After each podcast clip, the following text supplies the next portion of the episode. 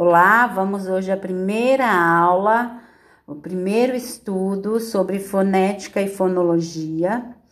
Ah, nessa aula de hoje, nós vamos abordar letras e fonemas, vogais, consoantes e semivogais, encontros vocálicos, ditongo, tritongo e hiato, encontros consonantais e dígrafos. Certamente você deve estar pensando, nossa, eu aprendi esses conteúdos, esse assunto nas séries iniciais.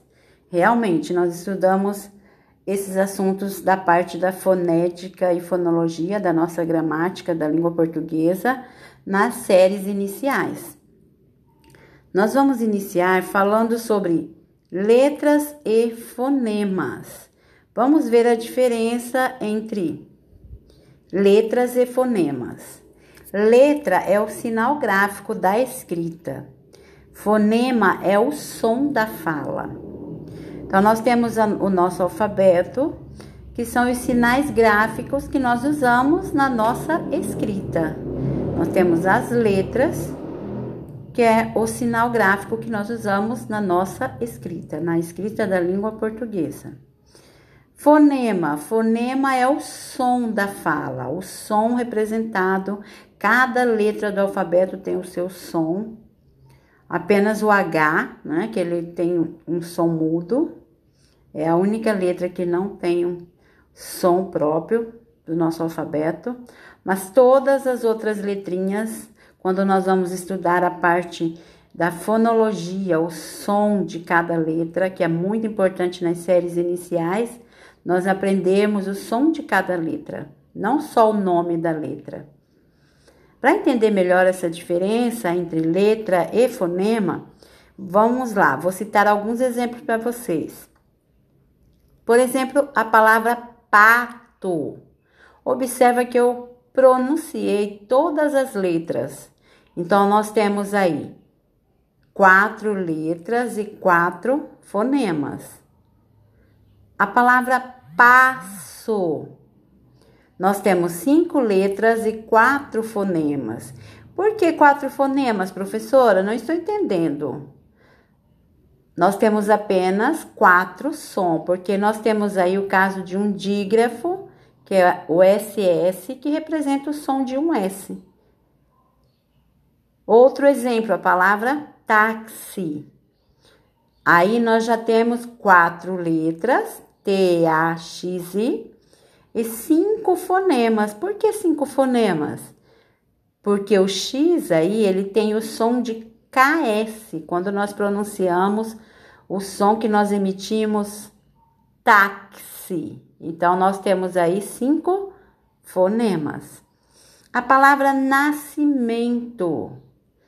Temos dez letras e oito fonemas. Por que oito fonemas? Porque nós temos no caso o SC, que é um dígrafo, o S aí ele não é pronunciado. Então, quando nós não pronunciamos, tem duas letrinhas que representa um fonema, um som. E também o caso do EN, que tem um único som, também quando nós pronunciamos a palavra nascimento. Uh, os sons linguísticos, eles, eles classificam em vogais, consoantes e semivogais.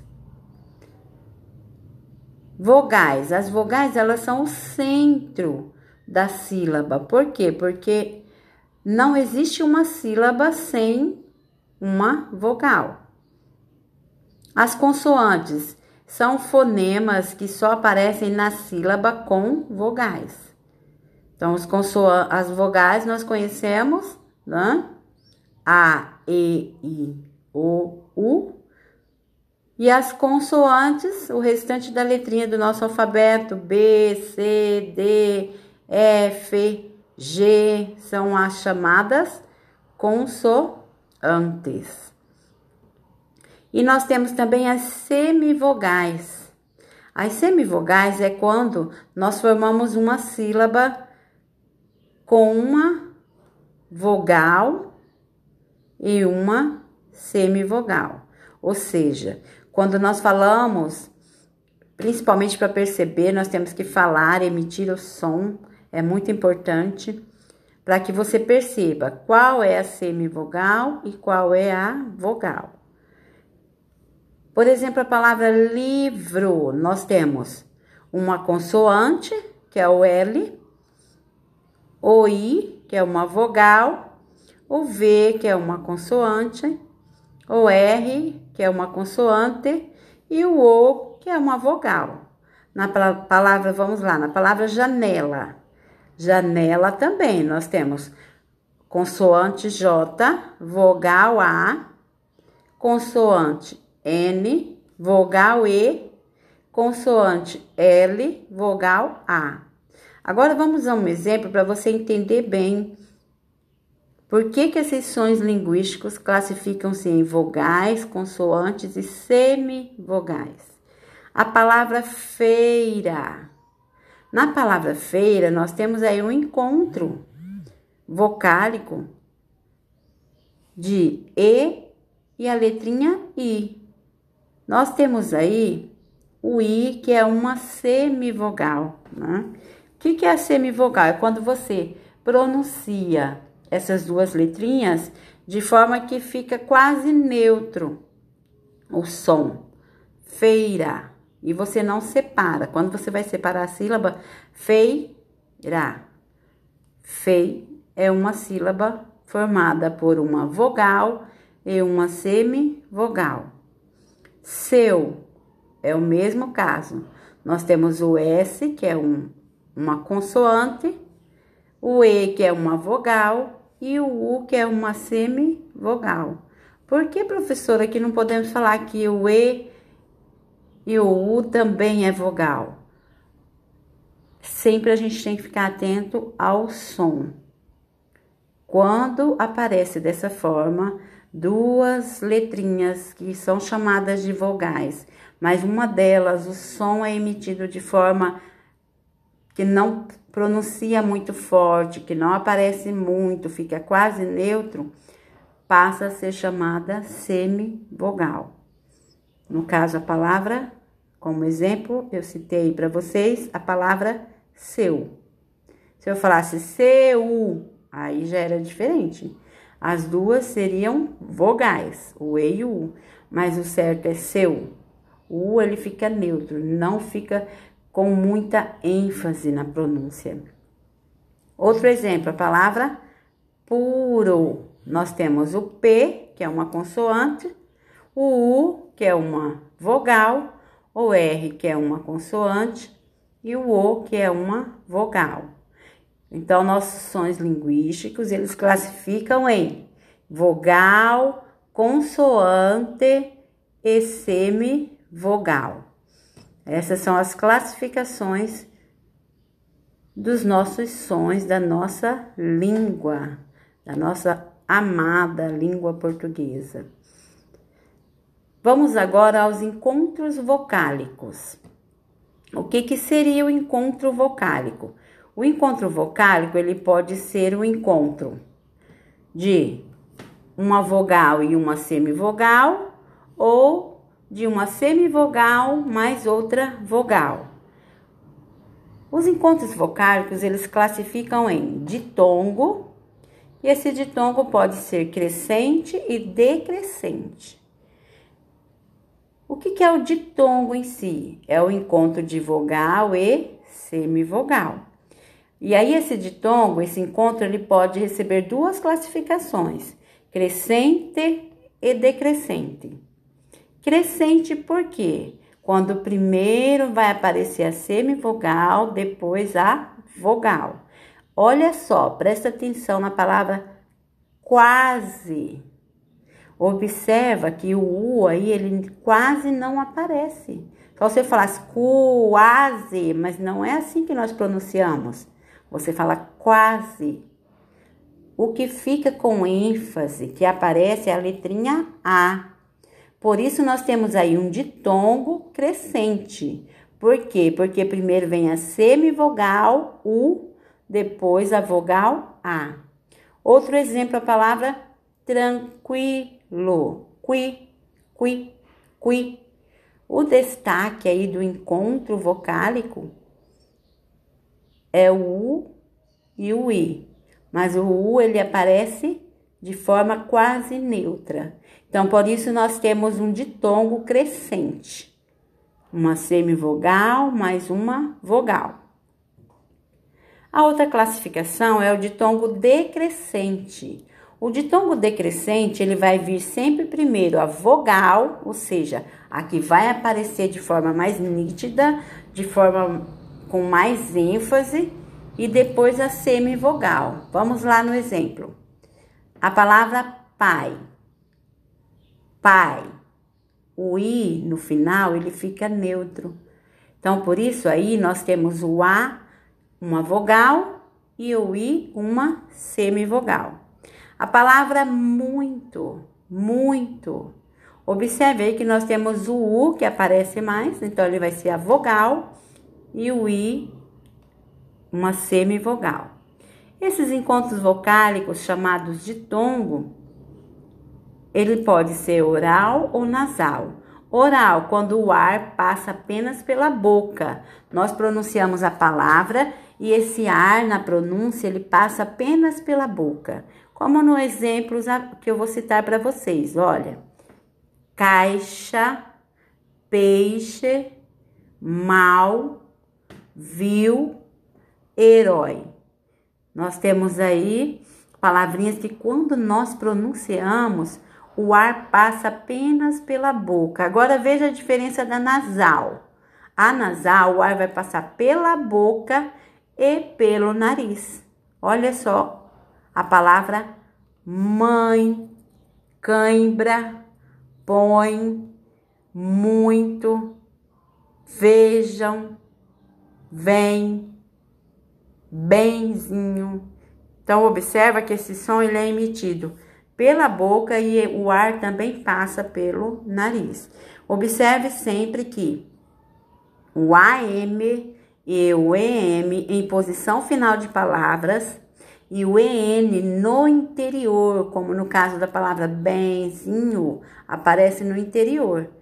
De palavras derivadas são consideradas ditongos nasais, certo?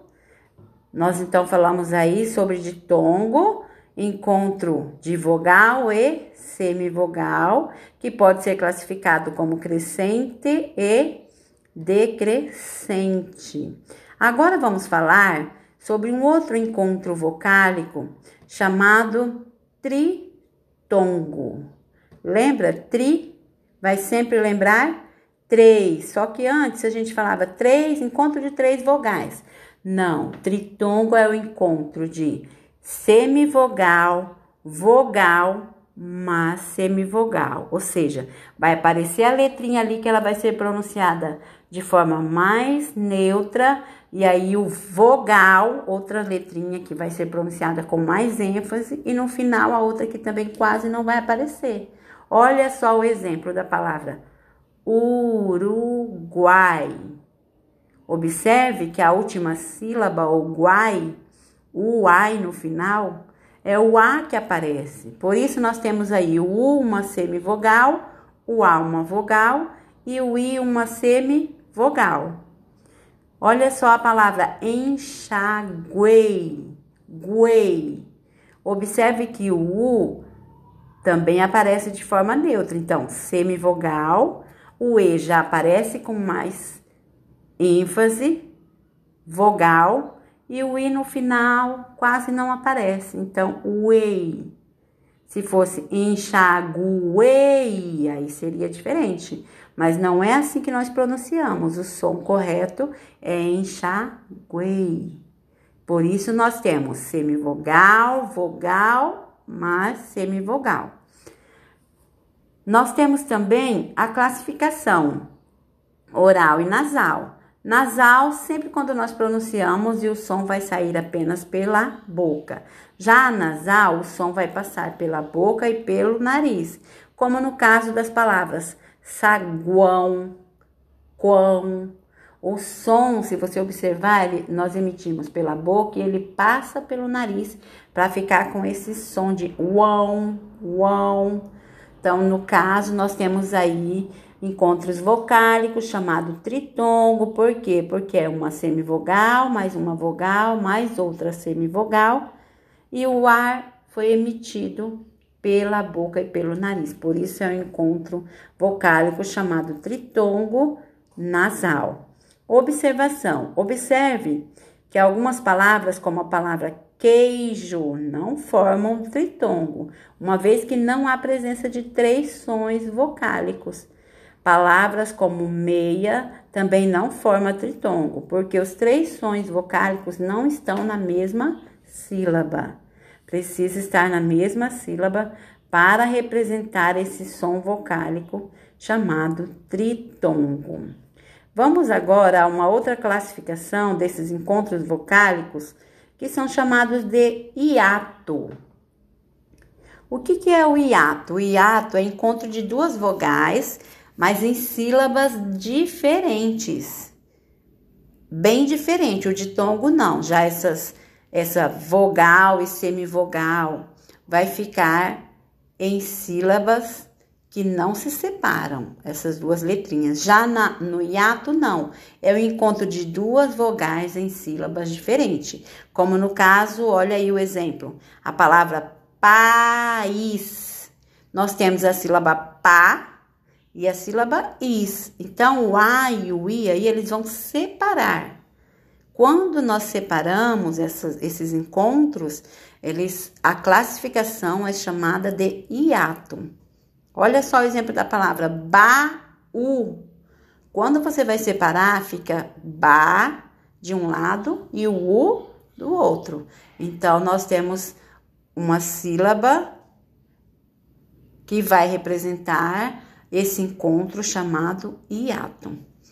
Poesia, poesia. Então, observe que aí nós separamos esses encontros. Então, nós temos o encontro vocálico chamado hiato. Saída, encontro de vogais. Aí nós só temos vogais, não temos caso de semivogais. No hiato, nós não trabalhamos, não precisamos preocupar com semivogal. Por quê? Porque semivogal é só no ditongo e no tritongo. Ok? Até agora, tranquilo? É, às vezes a gente pensa que é complexo, que parece que vai misturar tudo e que não vai conseguir entender, que é muito difícil, mas na verdade a partir do momento que você começa a dedicar um pouquinho, você começa a entender melhor essa parte gramática da língua portuguesa, realmente você começa a gostar mais e apaixona. Eu sou apaixonada pela língua portuguesa. Eu amo estudar português. Eu estudo novamente tudo que eu dou aula, eu sempre que eu tenho oportunidade estou revendo e gosto muito. Então espero que você comece a gostar também de português, porque infelizmente eu ouço muito da maioria dos nossos alunos que não conseguem entender português, por isso não gosta muito. Mas eu espero que você comece a gostar. O outro encontro que eu disse para vocês que nós falaríamos, o encontro consonantal, encontro de consoantes, né, em um vocábulo, como por exemplo a palavra vidro, nós temos aí o DR, plano, nós temos PL, flor, nós temos o FL. Então, nós temos aí o encontro consonantal, ou seja, encontro de consoantes. Vamos à nossa última parte aqui da aula de hoje, que é dígrafos. Vamos lá falar de dígrafos.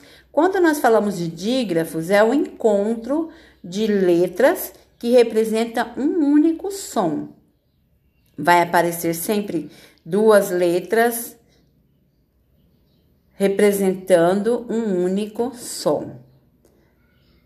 Vamos lá os exemplos para você entender melhor. Vamos aos exemplos.